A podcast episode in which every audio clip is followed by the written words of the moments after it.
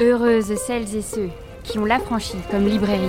Tout ce qu'on crée, c'est une réponse à la Pour violence. pouvoir occuper l'espace. L'évolution qu'on est en train de vivre. L'archive, c'est notre mémoire. Notre lutte est tout près. La tendresse est comme le désordre. Tout pousse. Nous dansons, remuons nos popotins. C'est une fête au cœur de la catastrophe, dans l'isolement, dans le noir. Nous avons allumé des bougies, une guirlande. Tu es l'avenir. Tu es une fleur solide. Et papa et moi, deux fosses profondes à côté de toi, la nuit, dans le jardin.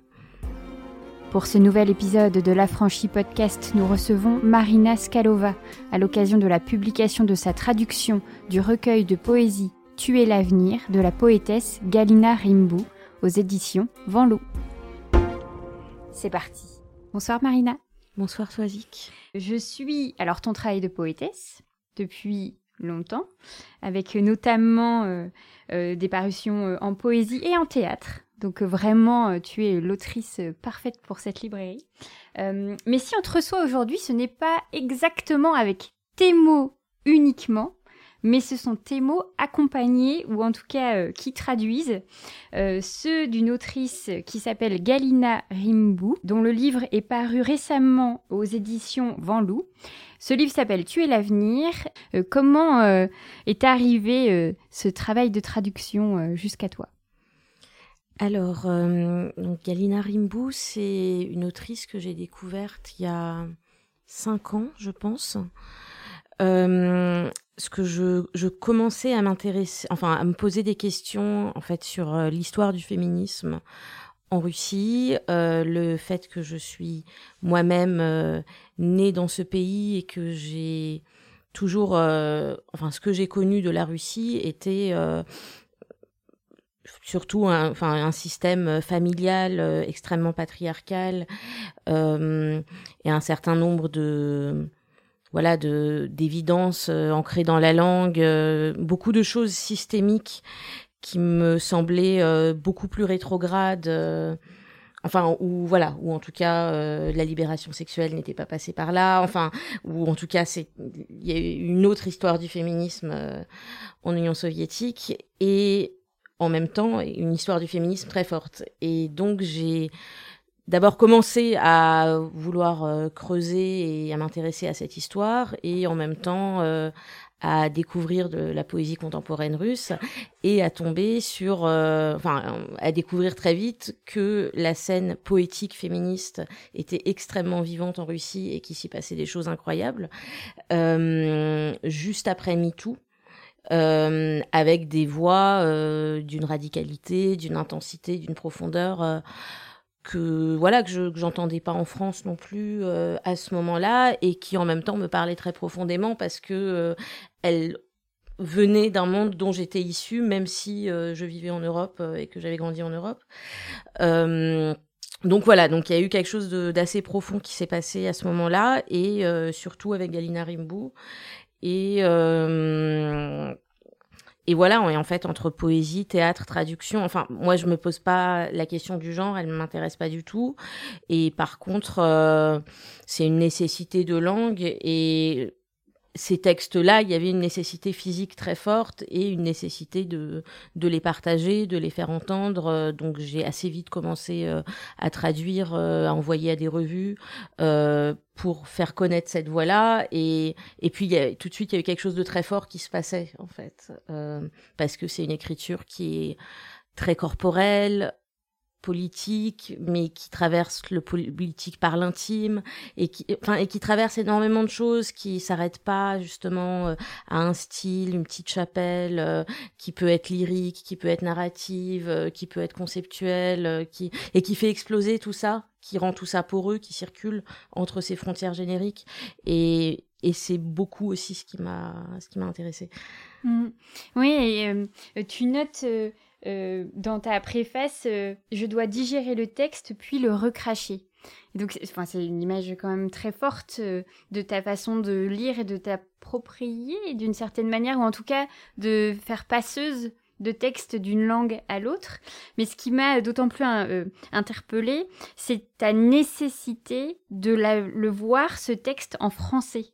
Ça, je me suis dit, alors que tu comprends de ce fait le russe, puisque euh, l'autrice écrit en russe à l'origine, tu comprends ça, et pour autant, tu as quand même envie de le traduire. Alors, moi, de ce que j'ai lu, c'était pas, c'était évidemment pour le rendre disponible aux francophones, mais c'était aussi une nécessité de le voir écrit dans ces mots-là. Bah, je pense que traduire, c'est écrire avec. Enfin, donc, euh, et donc, quand on est en tant qu'autrice appelée par un texte à traduire, enfin, c'est qu'il y a un désir de ce texte quelque part. Et, et en même temps, bah, il passe à travers notre corps, ça devient forcément un autre texte, et en même temps, on essaye euh, de lui rendre justice le mieux possible. Euh, je sais pas, enfin, mais c'est une rencontre euh, très corporelle et euh, assez unique que permet la traduction. Et c'est difficile à expliquer parce que c'est vraiment seulement certains textes qui vont déclencher ça, mais ça va être du, complètement du même ordre physique, du, de l'ordre de l'obsession, comme peut l'être l'écriture de textes personnels. Euh, sauf qu'on n'a pas, en fait, c'est qu'on n'a pas à se débattre avec sa propre matière. On n'a pas, euh, on n'est pas encombré par tout ce qui est nous-mêmes dans un texte et qui toutes les résistances qu'on peut avoir pour se mettre à écrire, ce qui est aussi 90% euh, de l'écriture en fait. Et et en même temps, par contre, c'est la langue qui est là et c'est de travailler sur cette langue pour qu'elle puisse résonner en français et pour euh, créer un texte en français. Il y a quelque chose de l'ordre du viscéral, de l'organique mhm. que tu, mhm. alors que dont tu as parlé étant une essence même du texte de l'autrice, mais pas que. En fait, là c'est une résonance euh, qui, est d'autant plus incroyable que tu parles de ce principe d'écho politique dans la langue euh, de l'autrice, et donc d'avoir comme ça, ça rebondit entre elle son corps, ses engagements, toi, ton corps, tes engagements, vos, liens euh, euh, ancestraux, on peut dire comme ça, ou en tout cas euh, géographiques, de langue. Enfin, c'est assez vertigineux quand on pense à tout ce qui, qui peut être possible. Et j'ai un peu cette image de la balle qui rebondit à tout plein d'endroits comme ça. on peut faire sens de beaucoup de choses entre vous deux, au final. Ouais, mais ça, en fait, en fait, je pense que c'est normal. Enfin, c'est normal, c'est-à-dire que en ce moment, par exemple, il y a un collectif en chair et en os qui s'attache à expliquer que la traduction littéraire euh, est une activité humaine et que non, on peut pas être remplacé par des machines. Et c'est justement ça, parce que ça, parce que la traduction fait éminemment appel euh, à la subjectivité des traductrices, traducteurs, euh, et que effectivement, enfin, moi, il y a un certain nombre de ponts, de voilà, d'échos biographiques avec Galina Rimbaud et en même temps pas du tout parce que je n'ai pas grandi en Russie, j'ai grandi en Occident, euh, je viens pas euh, de Omsk, euh, donc de, la périphérie, je voilà, j'étais en Europe pendant les années 90 donc j'ai vécu une réalité qui est celle de l'exil mais qui n'était pas celle euh, de la, de la misère post-soviétique. Donc il y a une altérité qui est mmh claire et en même temps, bah c'est, j'ai aussi milité dans des milieux anarchistes comme elle. J'ai aussi fait des études de philo. J'ai aussi des engagements féministes. Donc, il y a, on est de la même génération. Donc, il y a beaucoup de choses qui font lien et qui font que je, voilà, qu'il y a des expériences qu'elle décrit que je partage dans un autre espace géographique et euh, la question de l'utopie, la question politique qui nous relie vraiment parce que parce qu'elle pose sans cesse la question de comment au sortir de cette histoire soviétique euh, penser l'utopie, quel avenir inventer, quelle lutte est encore possible. Et euh, et que pour moi ce sont des questions profondes enfin et que ce sont aussi les questions que pose l'écriture pour moi enfin qui pose la question de que peut, les, que peut la littérature, que peut l'écriture, enfin, et donc, euh, donc ça me parlait euh, vraiment profondément. Et en même temps, euh, il y a autant de choses qui font qu'on est, enfin, voilà, que c'est une autre mmh. personne, que ce n'est pas identique, que ce n'est qu'on n'est pas dans, dans la fusion, et que traduire, c'est autant respecter cette altérité que se l'approprier aussi.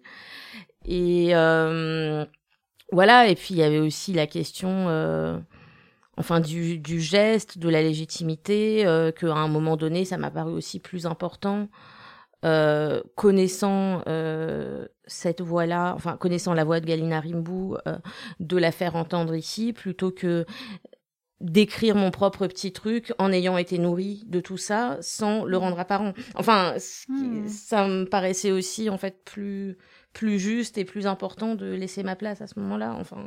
Hmm. Oui, oui, bah, et c'est justement, euh, euh, je te disais ça juste euh, en amont de la rencontre, je me souviens très bien en fait des moments où tu as parlé en fait de ces textes que tu traduisais et que tu publiais sur Facebook. Et on avait comme ça en fait au moment donc de, de, de l'invasion de l'agression russe en Ukraine une sorte de, de, fenêtre en fait sur une poétesse euh, qui était en Ukraine, qui euh, écrivait en russe, qui n'avait aucune visibilité ici, et tu donnais à voir à ce moment-là. Enfin, j'ai été très saisie en fait de ce travail de, de, de, passeuse, de transmission, d'ouverture, de tu nous apportais en fait une langue que moi j'avais pas à laquelle j'avais pas accès à ce moment-là et ça m'a énormément marqué en fait mais vraiment mhm. donc déjà merci mhm. pour ça parce que je pense que Facebook je dois y aller vraiment que pour publier euh, les événements de la librairie et donc j'ai pas voilà j'ai pas une consommation de Facebook comme on pourrait se dire euh, euh, d'un blog de poésie ou je sais pas, enfin blog, je sais même pas si existe encore, mais je veux dire. et là, en fait, tu, tu, as saisi. Et je pense que je suis pas la seule. Je pense qu'on a été assez nombreux, mhm. nombreuses à avoir été saisis de ce travail-là que tu as fait. Et à ce moment-là, euh, euh, tu travaillais déjà sur la traduction? Ok. Parce que ça, on le, ça se donnait pas à voir. Enfin, on avait. Euh, je veux dire, je, ne savais pas que ça allait donner un livre après. Mais donc, tu étais déjà en lien avec Galina oui, oui, oui, oui, oui, mais parce que le. Donc, donc j'ai commencé à la traduire en 2019 et j'ai signé le contrat avec les éditions Vondelot à l'été 2021.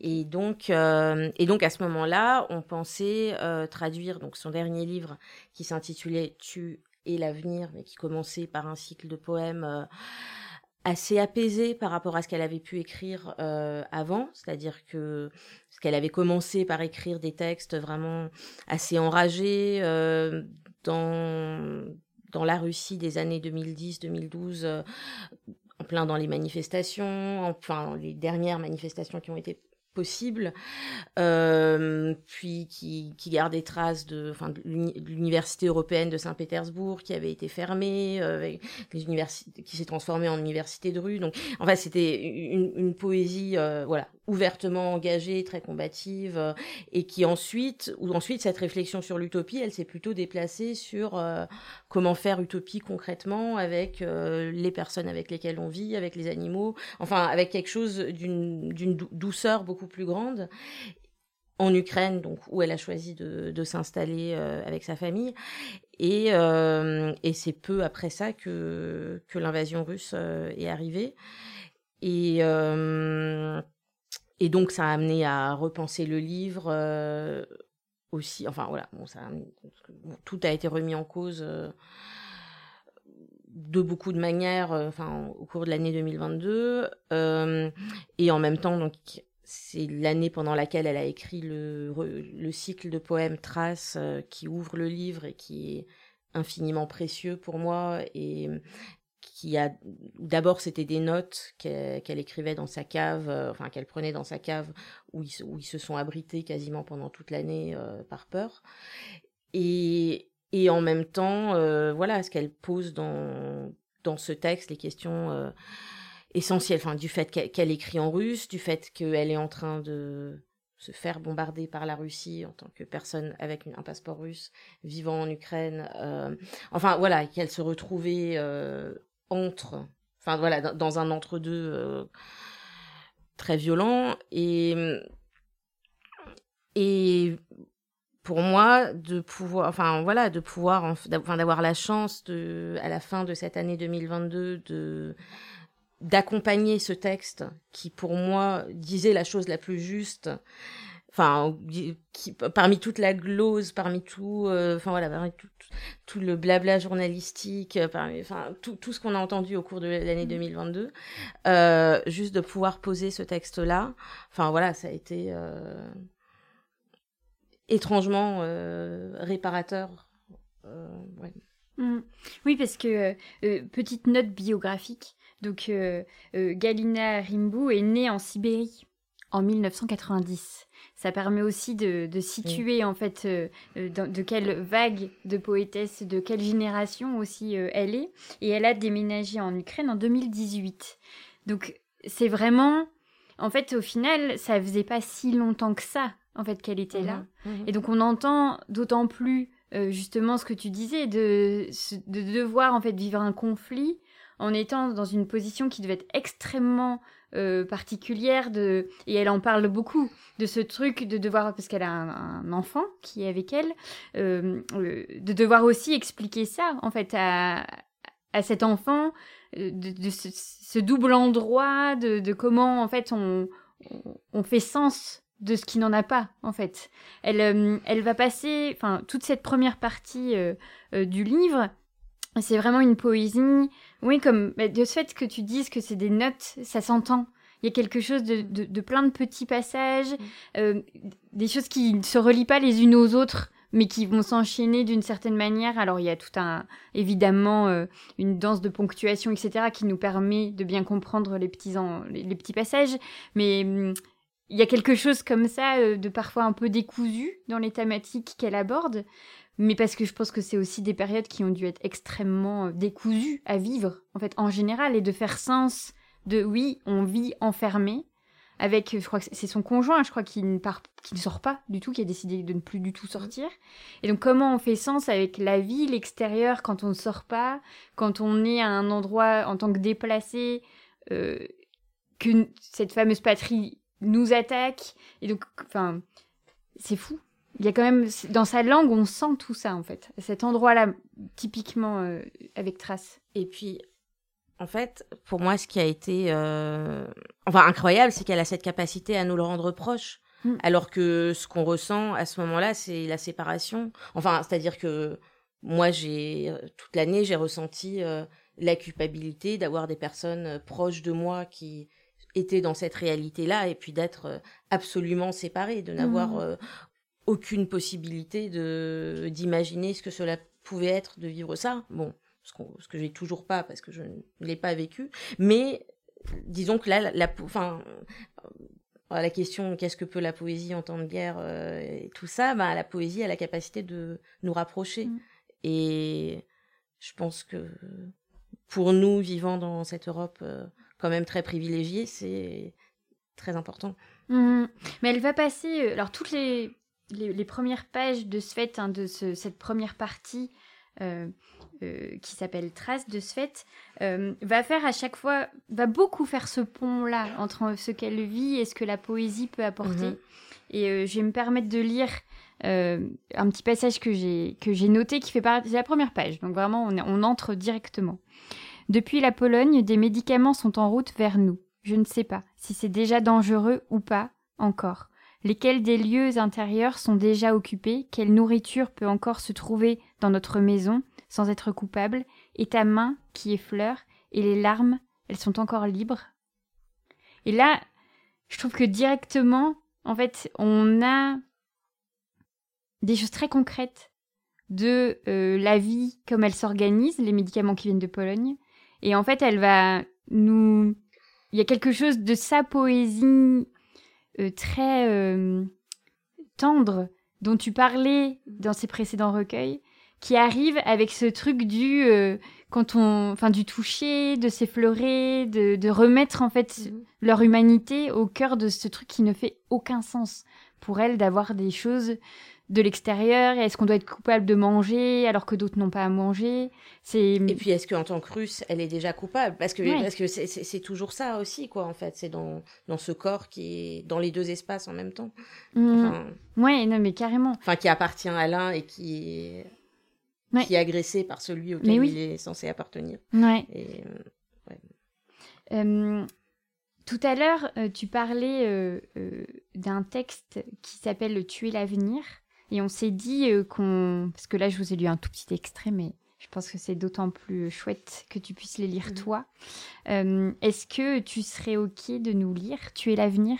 Comme ça, là, on a deux langues qui vont tout de suite ouais, est-ce que tu serais d'accord pour que j'ajoute un petit bout de Été ah, portail du corps ensuite? Tu es l'avenir. nous avons traversé toute une époque, de Peppa Pig à Naruto. Je compte les trous du temps dans les poches des pantalons. Nous le savons, les temps changent. Il y a ceux où on peut se commander une pizza et ceux où je taxais la monnaie pour le lait en boîte. Je me souviens qu'avant tu craignais même l'odeur de l'oignon, alors qu'aujourd'hui tu l'étudies déjà au microscope. Tu ne parles pas. Et voilà que tu dis déjà tous les présidents s'en foutent. Et nous aussi, sans doute, un petit peu, mais différemment. Nous sommes chaotiques, inquiets, et papa porte mon t-shirt, des boucles d'oreilles noires. Il est si beau, avec sa barbe de trois jours. Il nous porte par-delà les frontières sur ses grandes paumes.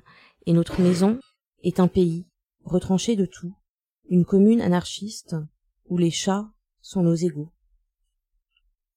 Ils dorment sur la table. Ève, Joseph, Moïse. Tu écris A, tu dis oui. Un gouffre s'ouvre, tu dis il faut tout changer. Nous fêtons tes sept ans, allongés sur le canapé, enlacés, nos corps brûlent l'espace. Tu es l'avenir. En nous, toujours plus d'amour, nos esprits sont instables tels des volcans, et en eux, une lave de mots ardents, nos visages sont humides, et le monde, tellement libre, un peu ivre, il fume dans notre cour, nous régale de vers et de petites souris. Comme toi, il divise tout par deux et par trois, ce qui donne une multitude. Notre lutte est tout près, la tendresse est comme le désordre, tout pousse, nous dansons, remuons nos popotins, c'est une fête au cœur de la catastrophe, dans l'isolement, dans le noir, nous avons allumé des bougies, une guirlande, tu es l'avenir, tu es une fleur solide, et papa et moi, deux fosses profondes à côté de toi, la nuit, dans le jardin.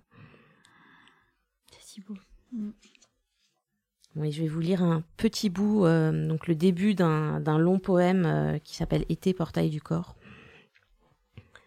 Hein Pourquoi a-t-elle posté les entrailles d'un chien mort sur Instagram? Sous un arbre, mélangé à la terre?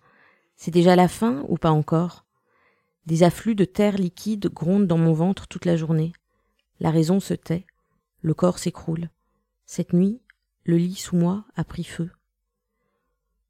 2.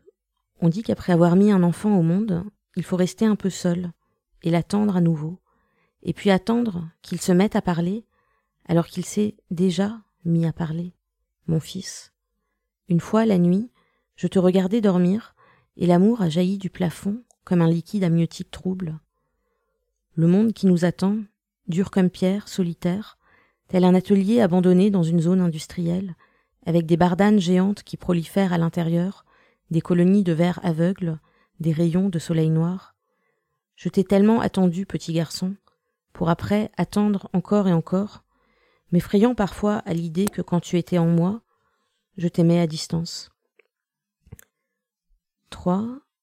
La, la langue cogne contre ses frontières. Épisode dépressif, troisième jour. Sur la table, menthe morte et Annette froid, baie sans saveur. La langue ne franchira pas ses frontières. Là-bas, c'est du sérieux. Là-bas, à l'intérieur des frontières, des types armés de calages font des rondes jour et nuit. Angoisse. Le monde est comme l'eau bouillante que tu dois boire par petites gorgées quand tu es malade. Qui aime ça? Cuisine sale, graisse dedans et dehors, même les reflets du soleil qui s'étirent jusqu'ici à travers les feuilles de vigne derrière la fenêtre parlent de dysphorie. Torpeur abruti, j'ai le hoquet. Donc là, euh, les deux textes font partie du, recueil qui s'appelle L'espace mouvant du renversement. Non, tu es l'avenir. Ça, c'est, ils font partie du dernier, ces deux-là. Ah. Donc, ces deux textes font partie du recueil qui s'appelle Tu es l'avenir.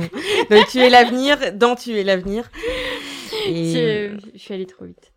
non, mais puis j'avais envie de, de, rajouter ce petit bout parce que parce que là il y a aussi cette façon euh, qu'elle a d'écrire la maternité de façon euh, très simple, très, enfin alors que alors que ça ne va pas de soi du tout en tant que poétesse de visibiliser cette partie-là de son existence et qu'elle voilà et qu'elle en visibilise autant les aspects euh, enfin, les plus trash, on va dire, parce qu'on a euh, un, poème important qui s'appelle Mon vagin, qui commence juste au moment où son vagin expulse cet enfant.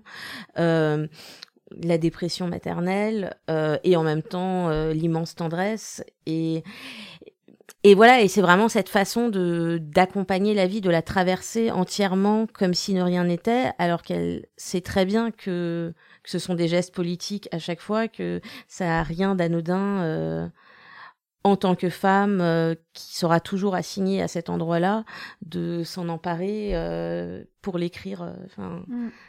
voilà, aussi majestueusement, je trouve. Oui, et puis de, de vraiment rendre compte de plusieurs réalités en même temps. Parce que c'est vrai que c'est pas anodin que de faire exister dans un même poème l'anniversaire de son fils, la situation euh, politique, et c'est exactement euh, son ressenti du corps, enfin de, comment elle se souvient avoir mis au monde, etc. Et c'est ces endroits-là, c'est exactement euh, ce dont j'ai même déjà parlé, ce principe de l'éco politique, alors, euh, je sais pas euh, cette notion-là, si c'est d'où ça vient. Enfin, c'est toi qui le nomme ainsi, c'est elle qui. Ouais, euh, c'est un, terme qui existe réellement ou qui. Enfin, je veux dire dans le sens. elle n'est pas la seule. Pas un non, d'accord. ouais, non, non, c'est non, non, mais oui, enfin un peu le. Bah, un peu le corps comme chambre d'écho du politique et en même temps comme lieu d'où part l'écriture et voilà, qui est nommé dans l'écriture à la fois en tant que lieu euh, d'empouvoirment, parce qu'elle écrit mon, mon vagin, c'est euh, le corps, l'affect, la politique, enfin. Mmh donc à la fois lieu d'empouvoirment et en même temps lieu qui est euh, sans cesse investi par des dispositifs de pouvoir dont on est sans cesse dépossédé qui ne nous appartient pas et qui c'est pour ça qu'il faut qu'il nous enfin que l'enjeu de réappropriation par l'écriture est aussi fort euh, voilà et c'est c'est fait enfin voilà c'est fait en nommant les dispositifs de pouvoir et en même temps en, en, ne, en laissant pas l'écriture euh, être écrasée par eux à mmh. partir du moment où ils sont nommés Enfin, il y a eu aussi voilà cette façon de travailler avec le discours, avec le discours politique, avec la langue philosophique, pour les tirer vers la poésie. Et, et je trouve qu'elle qu'elle y arrive assez bien en fait, alors que c'est l'un des pièges de se faire écraser. Euh, par le discours, euh, par la pensée. Euh, enfin voilà, c'est aussi vraiment ce travail, euh, enfin ce qui est un travail de, de référence, de voilà, de, de, référence philosophique. De, enfin voilà, il y a, une énorme érudition derrière. Et en même temps, c'est complètement ancré dans notre contemporain, enfin dans un contemporain militant et poreux à plein d'endroits. Oui, oui, oui. Et il y avait euh, toute cette réflexion aussi euh, sur le fait de s'adresser euh, aux classes populaires ou, ou et slash aux opprimés. ça, toujours, hein, je me suis beaucoup appuyée évidemment sur la préface que tu as faite, ce qui est vraiment très bien, parce qu'elle nous accompagne aussi dans toutes les réflexions que tu as pu mettre dans ta traduction et, et dans les points importants auquel il fallait faire euh, en effet très attention. Donc ce principe-là euh, de ne pas penser en fait euh, la langue comme simplifiée puisque voulant être accessible. Et ça, cet endroit-là, il est, mm. enfin, d'un point de vue de la lutte, du mm-hmm. militantisme, de l'engagement, c'est hyper important, j'ai trouvé. tu veux bien nous, nous, en parler un petit peu? Je peux peut-être lire un petit extrait Tout à fait. Qui répond un petit peu. Enfin, voilà, parce que je crois que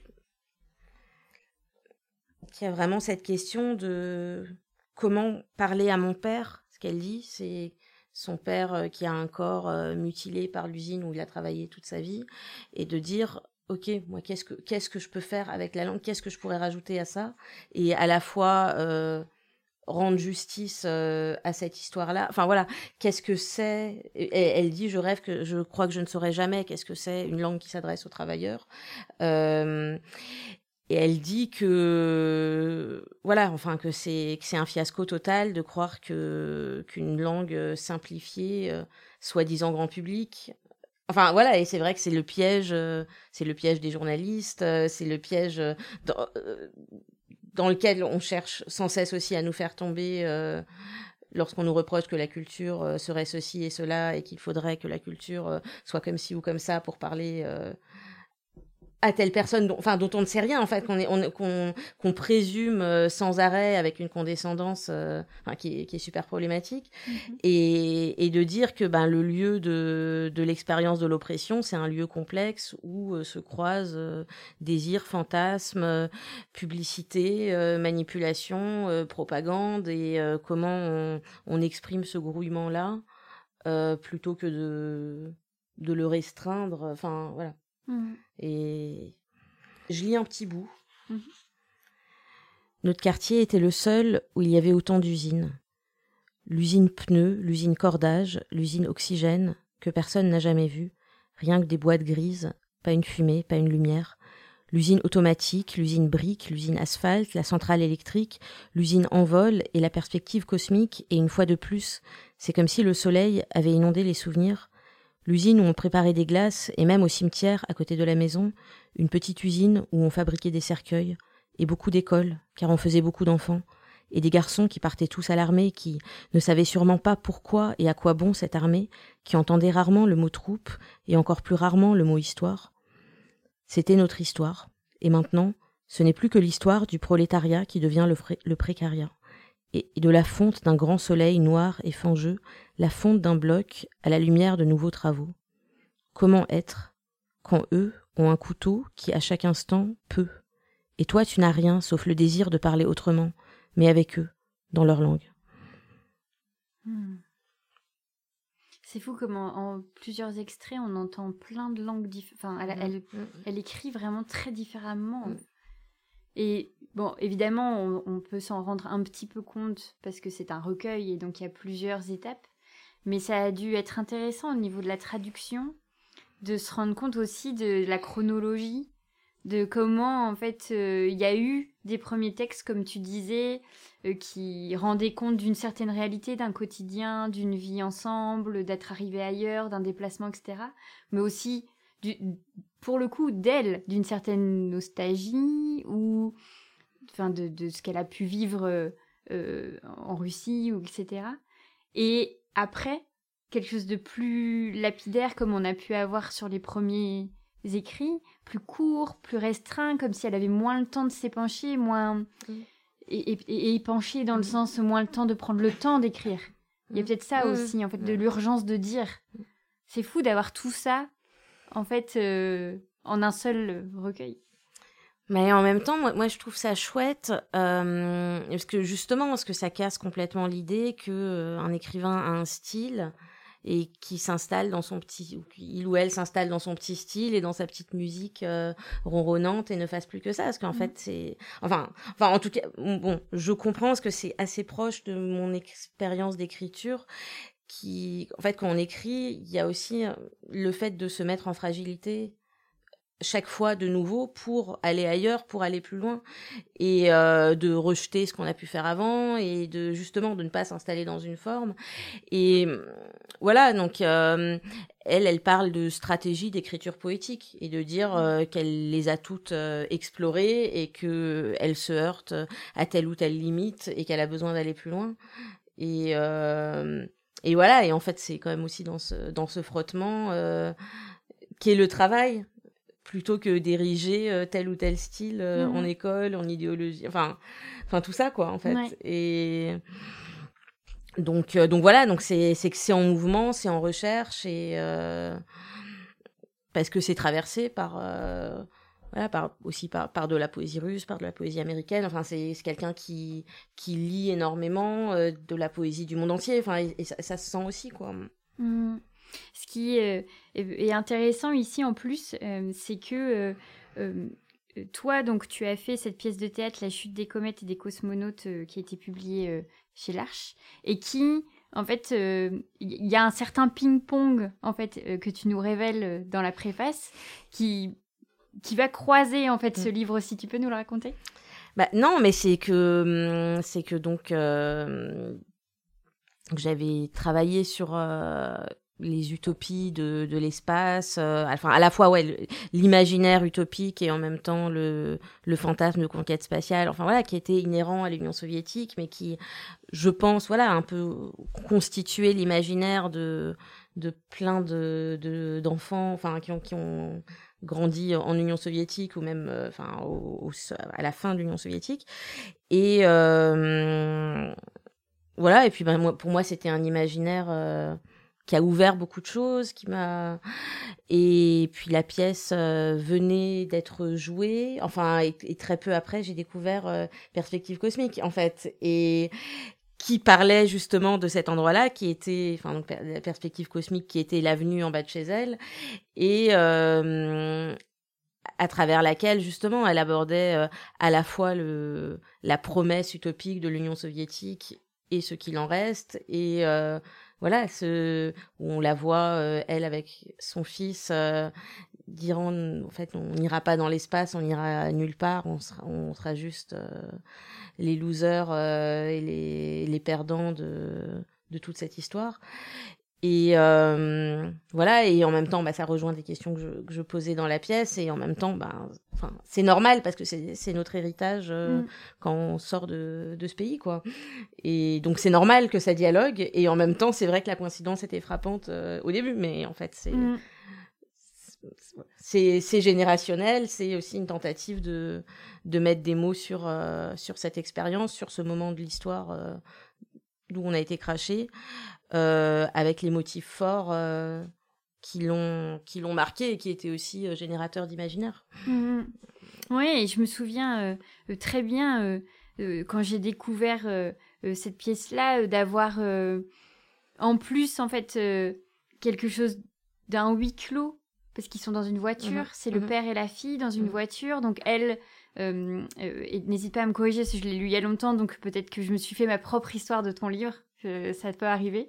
Mais euh, elle, est en, elle, elle, est, elle est en rupture. Elle vient d'avoir une, rupture assez violente amoureuse. Donc elle est en chagrin d'amour euh, total. Elle décide de s'enfermer dans une voiture avec son père pour aller en URSS. Euh, en, Russie, en, Russie. oui, oui, non, extrait. et le, parce qu'il a un, je sais plus ce qu'il a à faire, mais c'est un truc avec une voiture.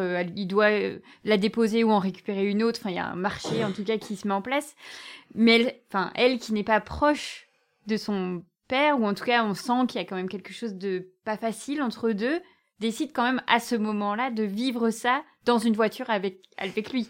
Enfin, moi, j'ai trouvé ça fou. Et, et tout ce truc de, d'être très éloigné et en même temps d'être relié, c'est, c'est, quelque chose, en fait, qu'on peut vous mettre euh, en ping-pong. Enfin, on, vous, on voit bien, en fait, dans vos écritures que ça peut faire un peu ce, cet écho-là. Alors c'est évidemment tout à fait différent. Vous, c'est une pièce de théâtre, c'est de la poésie. Enfin, même si, comme tu, disais, les genres euh, littéraires euh, sont faits pour être abolis, mais il y a, y a, quelque chose. Euh, même en fait dans les situations, dans ce fameux road trip poétique, j'adore, c'est trop, c'est une belle façon de le dire, des choses qui vous relient aussi dans, dans les thématiques. Bah ouais, ouais. Et puis, et puis ça, c'est vraiment, c'était vraiment cette question de quelle utopie encore? Enfin, bon, mm. et, la pièce est plus sombre, en fait, que ce qu'écrit Galina Rimbaud. Mm. Et, mm, mais je crois que ça a posé quand même euh, un peu, vraiment, ouais, cette question de d'héritage, de comment on fait pour vivre lorsqu'on a deux systèmes antagonistes euh, qui se collisionnent à l'intérieur de son corps. Euh, voilà. Qu'est-ce qu'on fait avec ça, quoi? Tu parlais d'être de, la même génération que Galina. Et, euh, et, je te disais euh, que c'était notamment avec Tu es l'avenir, donc le, texte que tu as lu, que je m'étais rendu compte de l'âge qu'elle avait. en fait, parce que je pense que spontanément, j'ai cru que c'était une autrice plus âgée. En fait, alors pourquoi on ne saura pas. sans doute parce que, bah oui, la, la, première partie de sa poésie, elle montre quand même quelque chose de, de peut-être d'une certaine profondeur que spontanément j'ai voilà, je pensais qu'il y avait plus d'expérience de vie, ou, mais encore, euh, enfin, voilà, ça paraît des choses désuètes à dire comme ça. Euh, et bon, bah là, elle parle de Peppa Pig, de Naruto. Il y a des petites choses qui m'ont mis sur la voie de me dire, non mais attends, elle a quel âge en fait? Parce que j'étais en voilà, il y avait deux réalités. Euh, tu fais partie de cette même génération qu'elle. vous êtes née à deux ans d'écart, donc voilà. quand tu l'as traduite, T'as remarqué, parce que t'étais peut-être un petit peu surprise que je te dise ça, euh, euh, que, mm. que je, me suis, je me suis rendu compte par la lecture au fur et à mesure de l'âge qu'elle avait. Est-ce que tu as été confrontée en russe, de ce fait, à un vocabulaire qui trahissait entre guillemets de l'âge qu'elle avait de cette génération là parce que qui est écrit dans les années 2010 c'est bah, assez particulier ben, en fait, euh, justement, en fait, ça, un peu comme, comme je disais tout à l'heure, moi j'ai quand même l'impression que, voilà, de, de, partager un certain nombre d'expériences, enfin, ou en tout cas d'avoir un certain nombre d'expériences euh, commensurables, enfin voilà, des expériences euh, d'adolescence, euh, de se défoncer dans des squats ou de fumer des joints, enfin voilà, bon, tout ça, à la fois, ben, enfin, en fait, que d'avoir partagé des, les expériences de de l'auteur ou l'autrice qu'on traduit, c'est hyper important pour trouver le mot juste. Euh, enfin, quand on est dans voilà, quand on est dans dans de l'argot, dans tout ça. En même temps, donc en même temps, moi, j'ai pas vécu d'adolescence en Russie, donc il y avait tout un langage qui m'échappait et où j'ai dû euh, faire des recherches pour, euh, parce que voilà, pour euh, traduire le langage des jeunes de la, enfin, donc c'est moi ça, mhm. c'est aussi tout un truc, quoi, parce que, enfin, qu'ont pas mal d'enfants d'immigrés, mais que de longtemps de pas avoir j'ai appris les gros mots russes euh, très tard. Enfin, donc donc il y, y, avait tout ça. Et en même temps, bah oui, il y a cette euh, enfin cette adolescence euh, dont, dont, dont garde trace le livre. Quoi. Et donc donc voilà. Donc pour moi, c'était surtout ça. C'était en fait plutôt de d'avoir ce vocabulaire en français et de devoir me l'approprier en russe. Et voilà, j'aurais été euh, incapable de d'échanger avec des jeunes qui auraient pu me, ressembler en Russie parce que je ne maîtrisais pas leur langue euh, a mmh. priori. Euh, voilà, bah après bon, il y a des signes du temps. Enfin, il y a, y a, Instagram, il y a Facebook. Enfin, il y a, y a un peu tout ça. Il y a. Mmh. Mais bon, oui, c'est vrai qu'elle pourrait avoir 10 ans de plus. Bon, après, voilà, il y a aussi le fait que, que les vies de femmes euh, en Russie ne sont quand même pas les mêmes et que qu'il y en a plein qui deviennent mères très jeunes, enfin que elle, elle avait la vingtaine quand mm. elle était mère et en même temps euh, elle était poète, militante, euh, plein de choses. Enfin et que ça c'est vraiment un héritage de l'Union soviétique de d'être dans la double vie et dans la conciliation sans se plaindre. Enfin dans un truc où mm. c'est complètement normal et où on ne choisissait pas l'un ou l'autre. Enfin voilà, ou en tout cas c'était c'est très courant de devoir être les deux. Donc voilà, donc c'est quand même aussi euh, une vingtaine euh, traversée avec un petit bébé qui n'apparaît finalement que plusieurs années plus tard dans ces textes, qui, qui étaient d'abord euh, des textes plutôt voilà, des textes plutôt militants où cette autre réalité qu'elle vivait n'a pu s'écrire que mm. plus tard en fait. Mm. Mais c'est d'autant plus chouette et perturbant, slash quoi, euh, que ce ne soit pas chronologique ce recueil. Parce que de ce fait, on rencontre son écriture à des endroits différents et on, de ce fait, on, se fait surprendre par toutes ces réalités euh, sans qu'il y ait quelque chose d'un acquis, parce qu'on a l'habitude dans des recueils que ce soit plutôt chronologique. Mm. On commence par les textes, euh, alors je sais plus comment on le dit, mais en tout cas pas d'adolescence, mais en tout cas les, les, premiers textes, et puis après on va voilà. Là c'est pas le cas, là c'est plutôt, ben, ça, ça rencontre en fait ces engagements politiques, ça, ça a bien été pensé. Euh, euh, en mettant ça en avant, en fait, son expérience euh, éco-politique, euh, plutôt que juste son, sa trame de vie, quoi. C'était. Mm. Et c'est une lecture vraiment intéressante dans ce sens-là. Et c'est chouette que tu l'expliques au début. Ça, ça permet vraiment de, de, de, faire un autre sens et d'ajouter ce sens-là. Est-ce que tu serais d'accord de, de, nous lire la toute dernière? Ouais. Ouais, la dernière partie. Ouais. Voilà, comme ça, ça nous laisse sur ce dernier poème. Nuit, allongée aux frontières. Ils n'ont ni mouvement ni sommeil, le jour s'arrache à la nuit, et la nuit cloue le jour dans la terre. Il y a celui qui tient le chien par le cou et s'envole dans la nuit avec lui, en prononçant des choses déliées.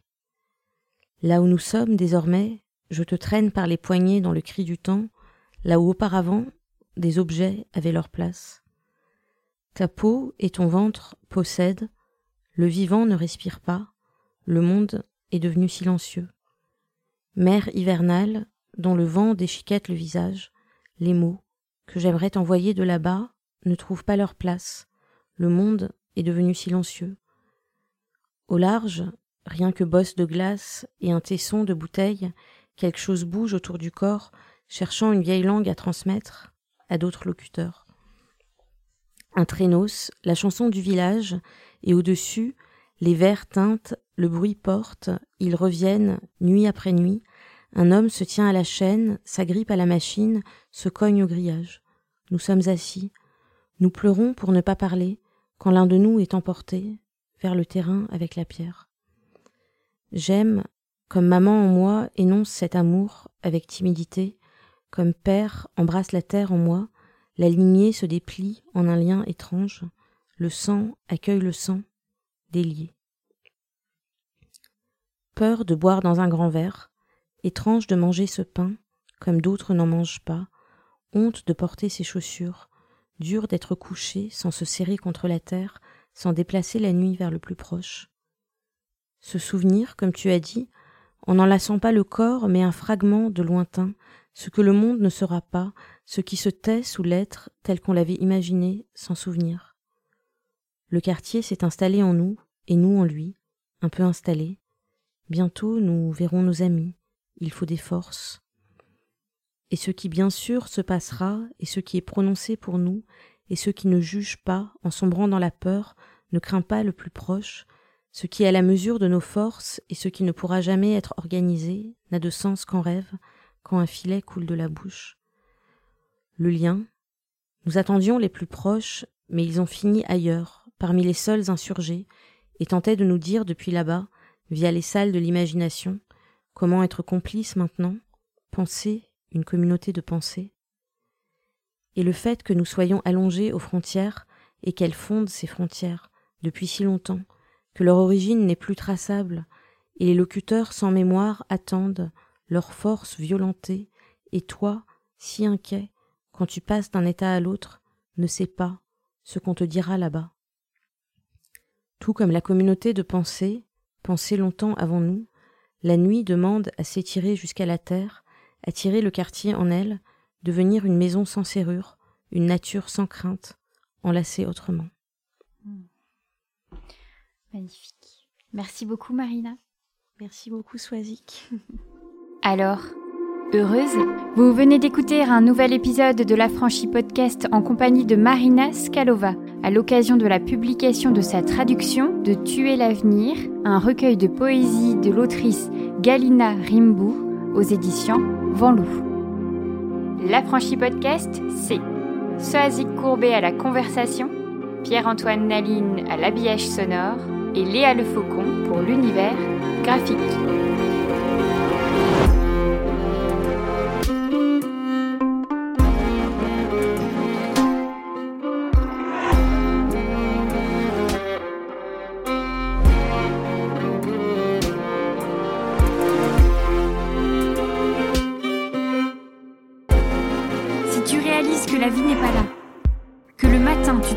Sans savoir où tu vas.